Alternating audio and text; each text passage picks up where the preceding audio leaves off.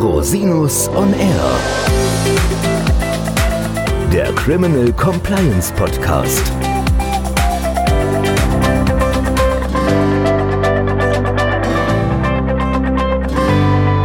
Herzlich willkommen zum Criminal Compliance Podcast. Schön, dass Sie wieder eingeschaltet haben. Wir beschäftigen uns heute mit einem Thema, das viele Unternehmen und Führungskräfte leider irgendwann einmal betrifft. Deshalb sollten Sie darauf gut vorbereitet sein. Es geht um das richtige Verhalten bei behördlichen Durchsuchungen. Es ist ganz normal und auch eine richtige Strategie für eine gute Compliance-Organisation, sich auf eine derartige Ausnahmesituation vorzubereiten. Vor diesem Hintergrund werden wir heute die folgenden Aspekte beleuchten. Wie kommt es überhaupt zu einer solchen Durchsuchung? Was kann anders für eine Durchsuchung sein? Wer kann durchsuchen? Also insbesondere mit welchen Behörden müssen Sie rechnen, die bei einer solchen Durchsuchung bei Ihnen vor der Tür stehen können. Wie können Sie sich auf einen solchen Ernstfall gegebenenfalls präventiv vorbereiten, um nicht völlig unvorbereitet in so eine Situation zu kommen? Kommen wir mal zum ersten Punkt. Wie kommt es überhaupt zu einer Durchsuchung? Was kann Anlass für eine Durchsuchung sein? Grundsätzlich ist eine Durchsuchung eine Ermittlungsmaßnahme in der Regel von Strafverfolgungsbehörden oder von Behörden, die Ordnungswidrigkeiten verfolgen. Wenn es daher um einen solchen Vorwurf geht, brauchen wir natürlich auch einen konkreten tatsächlichen Ansatzpunkt dafür, dass eine bestimmte Straftat begangen wurde. In der Regel gibt es da ein Ermittlungsverfahren, in dessen Zuge die Staatsanwaltschaft oder die sonstige Behörde beim Gericht eine entsprechende Durchsuchung beantragt. Eine Durchsuchung ist bei Beschuldigten möglich, aber auch bei Dritten, insbesondere auch bei Unternehmen und auch Privatpersonen. Es kann die Wohnung durchsucht werden, also die privaten Räume, aber auch Geschäftsräume, aber auch andere Sachen wie zum Beispiel Kraftfahrzeuge, die von möglicherweise Beschuldigten oder Zeugen genutzt werden. Bei Straftaten mit Unternehmensbezug ist es ganz häufig so, dass nicht nur die Geschäftsräume durchsucht werden, sondern auch parallel natürlich meistens die Privaträume von Führungskräften oder Zeugen. Das ist natürlich sehr unangenehm. Es geht um die eigenen vier Wände. Die Familie bekommt das mit, die Nachbarn bekommen das möglicherweise mit. Es ist halt ein sehr, sehr sensibles Thema für die Betroffenen, wird aber häufig auch diskret gehandelt.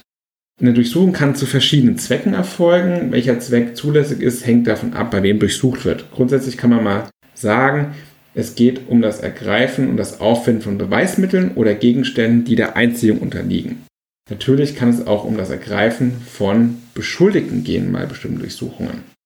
Wenn es sich um eine Durchsuchung bei Dritten handelt, müssen zusätzlich konkrete Anhaltspunkte vorliegen, die nahelegen, dass sich der Gesuchte oder die beschriebenen gesuchten Beweismittel oder Gegenstände in der Wohnung oder den Geschäftsräumen des Dritten befinden. So eine Durchsuchungsmaßnahme darf insgesamt nicht unverhältnismäßig sein. Das heißt, wenn zum Beispiel der Tatverdacht günstig ist oder es unwahrscheinlich ist, dass Beweismittel aufgefunden werden, darf das nicht angeordnet werden. Allerdings muss man sagen, der Praxis wird da nicht immer wirklich konkret darauf geachtet.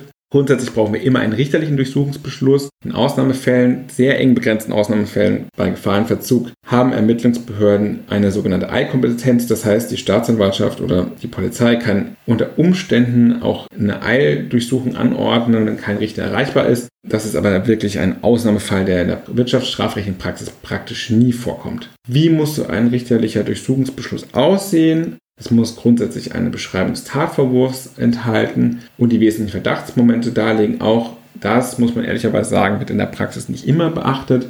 Jedenfalls muss eigentlich Rahmen und Ziel der Durchsuchung dem Beschluss entnommen werden.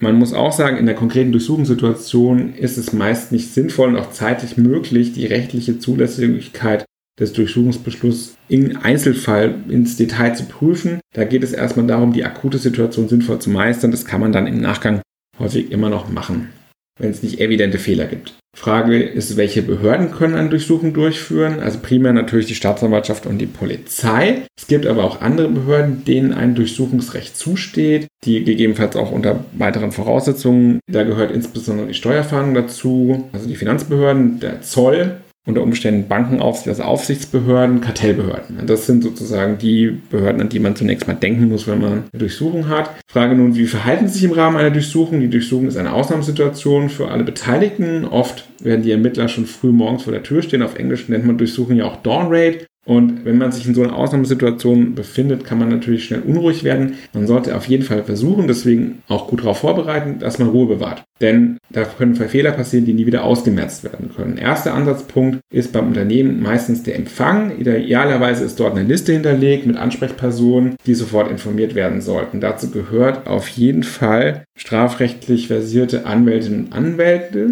die auch konkret da genannt werden sollen. Meistens gibt es eine Notfallhandynummer, aber auch interne Ansprechpartner, Rechtsabteilung, Geschäftsführung und so weiter und so fort. Und dann sollten diese entsprechenden Kontaktpersonen auch kontaktiert werden und man sollte sich auch unbedingt den Durchsuchungsbeschluss zeigen lassen und auch den beauftragten Anwältinnen und Anwälten den zur Verfügung stellen, damit die das prüfen können. Dem Durchsuchungsbeschluss können Sie insbesondere entnehmen, das ist natürlich erstmal eine ganz wichtige Information, ob Sie Beschuldigter sind oder Dritter und quasi nicht selbst betroffen von einem Verdacht. Der Durchsuchungsbeschluss sollte kopiert werden, die beauftragten Anwälte sollten das auch bekommen. Das Datum des Durchsuchungsbeschlusses sollte überprüft werden. Wenn der älter ist als sechs Monate, darf er nicht mehr vollzogen werden, kommt aber in der Praxis selten vor. Und man sollte auch den konkreten Tatvorwurf prüfen. Unter Umständen kann zum Beispiel auch bestimmte Daten oder Unterlagen oder bestimmte Zeiträume können unter Umständen nicht vom Durchsuchungsbeschluss gedeckt sein. Da müssen Sie darauf achten, dass Sie sozusagen das auch entsprechend beachten und geltend machen im Rahmen einer Besuchung. Wichtig ist auch, dass Sie sich den Namen und den Behördenausweis von den Einsatzleiterinnen und Einsatzleitern zeigen lassen, damit Sie quasi auch notieren, mit wem Sie es da zu tun haben. Und in aller Regel bittet man die Beamtinnen und Beamten mit dem Beginn der Durchsuchung zu warten, bis die Anwälte eintreffen. Und man führt die in der Regel auch in einen separaten Raum, um da vielleicht auch das weitere Vorgehen zu besprechen und die Unternehmenspraxis nicht irgendwie zu behindern. Grundsätzlich gibt es da kein Recht drauf, dass man wartet und so separiert, aber das wird häufig in Wirtschaftsstrafverfahren gemacht, weil es auch den Behörden ganz recht ist, dass Anwälte da sind. Da wird in der Regel so eine Durchsuchung auch professionell begleitet. Während so einer Durchsuchung sollte man sich stets professionell verhalten. Eine Kooperation oder gar Mithilfe ist im Strafverfahren grundsätzlich nicht verpflichtend. Man muss es nur über sich ergehen lassen. In aller Regel bietet sich das aber an, für Unternehmen da zu kooperieren. In bestimmten kartellrechtlichen Verfahren der EU-Behörden kann aber auch eine Mitwirkung rechtlich geboten sein. Auch wenn man sich vielleicht direkt vor Ort zum Tatvorwurf äußern möchte, ist es grundsätzlich anzuraten, zunächst keine Erklärung abzugeben oder Fragen zu beantworten, solange man nicht Rücksprache mit einem Anwalt gehalten hat. Man kann sich aus Versehen selbst belasten, in den Verdacht einer Strafverfolgung bringen. Und auch so eine Hektik von so einer Durchsuchung und eine Aufregung ist natürlich eigentlich nicht sinnvoll, um eine, eine Zeugenaussage zu machen, hat auch in, in der Regel keinen großen Wert, was da rauskommt häufig. In Wirtschaftsstrafverfahren ist es eigentlich üblich, dass man sozusagen später erst Zeugenvernehmung macht, nicht während der Durchsuchung. Wenn es tatsächlich von Seiten der Behörden angeordnet wird, dass Zeugenvernehmungen stattfinden sollten, sollten sie versuchen, einen Zeugenbeistand hinzuzuziehen, also eine Anwältin oder einen Anwalt, die die Zeugen berät. Beschuldigte selbst haben selbstverständlich das Recht, eine Aussage zu verweigern. Die müssen keine Angaben machen. Das wird auch in aller Regel beachtet, aber natürlich muss man da vorsichtig sein. Wichtig ist vor allem, dass man erkennt, ob man ein gefährdeter Zeuge ist, das heißt potenziell sich in eine Strafverfolgungsrisiko bringen kann. Während der Durchsuchung werden alle Regel Dokumente und Unterlagen sowie Daten sichergestellt und unter Umständen beschlagnahmt. Das kann gerade im Wirtschaftsstrafverfahren enorme Ausmaße annehmen. Es ist schon häufig vorgekommen, dass ganze LKW-Ladungen mitgenommen wurden und in Kisten verpackt wurden. Äh, besonders üblich ist es heute auch, dass riesige Datenmengen, dazu gehören etwa E-Mails, E-Mail-Sicherung, Chatverläufe, gespeicherte Word-Dokumente, PDFs sichergestellt werden und dann mit später gesichtet werden. Wichtig ist halt auch, dass man wirklich konkret auf den Durchsuchungsanlass achtet, weil wenn da irgendwelche Zufallsfunde rauskommen, kann das durchaus auch bewertet werden. Ja, deswegen sollen Sie genau prüfen, ob die entsprechenden Unterlagen und Daten auch vom Durchsuchungsbeschluss erfasst sind. Bei besonders komplexen Datenmengen ist es mittlerweile üblich geworden, dass man bestimmte Daten nachliefert, dass man das mit der Staatsanwaltschaft vereinbart, weil so eine Wiederherstellung von bestimmten Daten kann wirklich Wochen und Monate dauern und ist auch IT-mäßig häufig ziemlich komplex. Wichtig ist, dass die keine Unterlagen verschwinden lassen, löschen oder verstecken. Das kann eine Strafvereitelung darstellen und auch ein Indiz für eine Verdunklungsgefahr sein. Das hat heute, hat schon manchen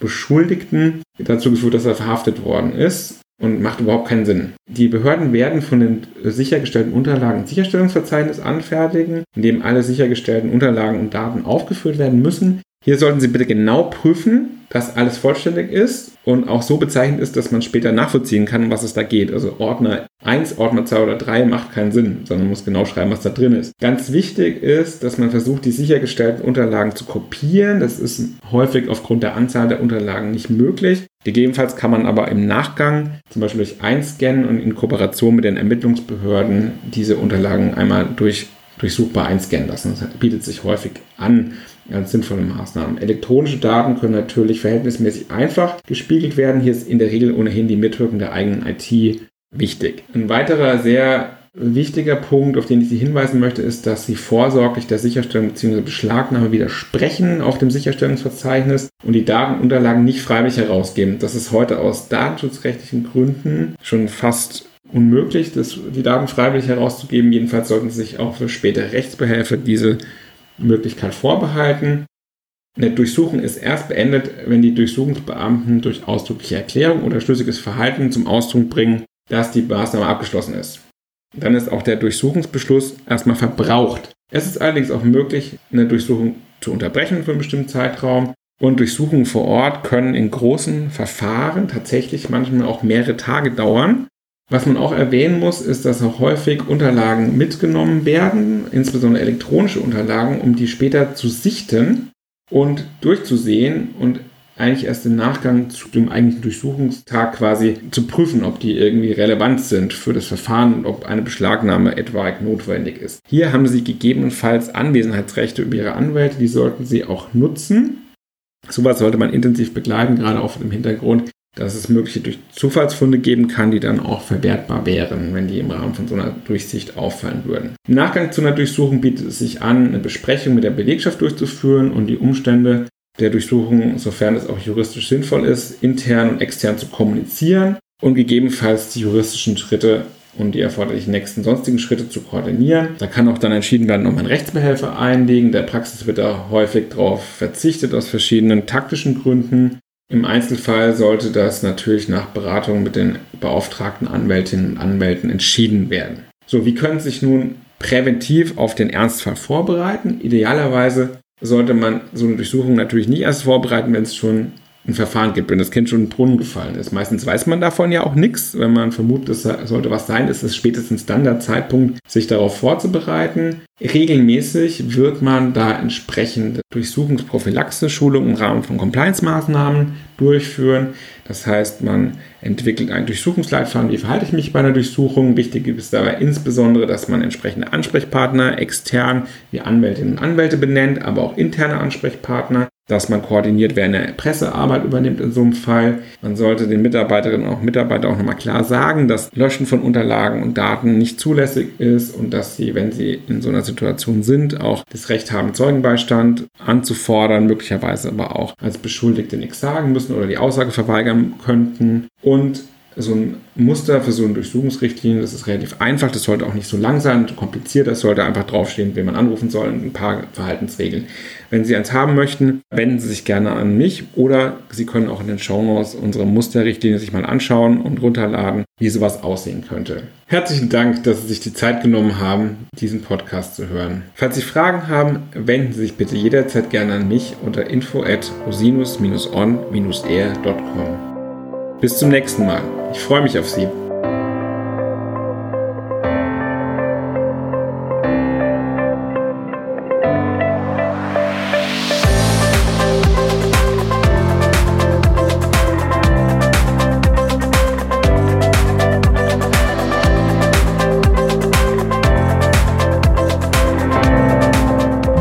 Podcast stellt lediglich einen allgemeinen Überblick über rechtliche Themen dar und ersetzt selbstverständlich keine Rechtsberatung zu konkreten Fragestellungen im Einzelfall. Bei Fragen wenden Sie sich an Rechtsanwältinnen und Rechtsanwälte Ihres Vertrauens, natürlich auch gerne an uns. www.rosinus-on-r.com oder unter www.rosinus-partner.com.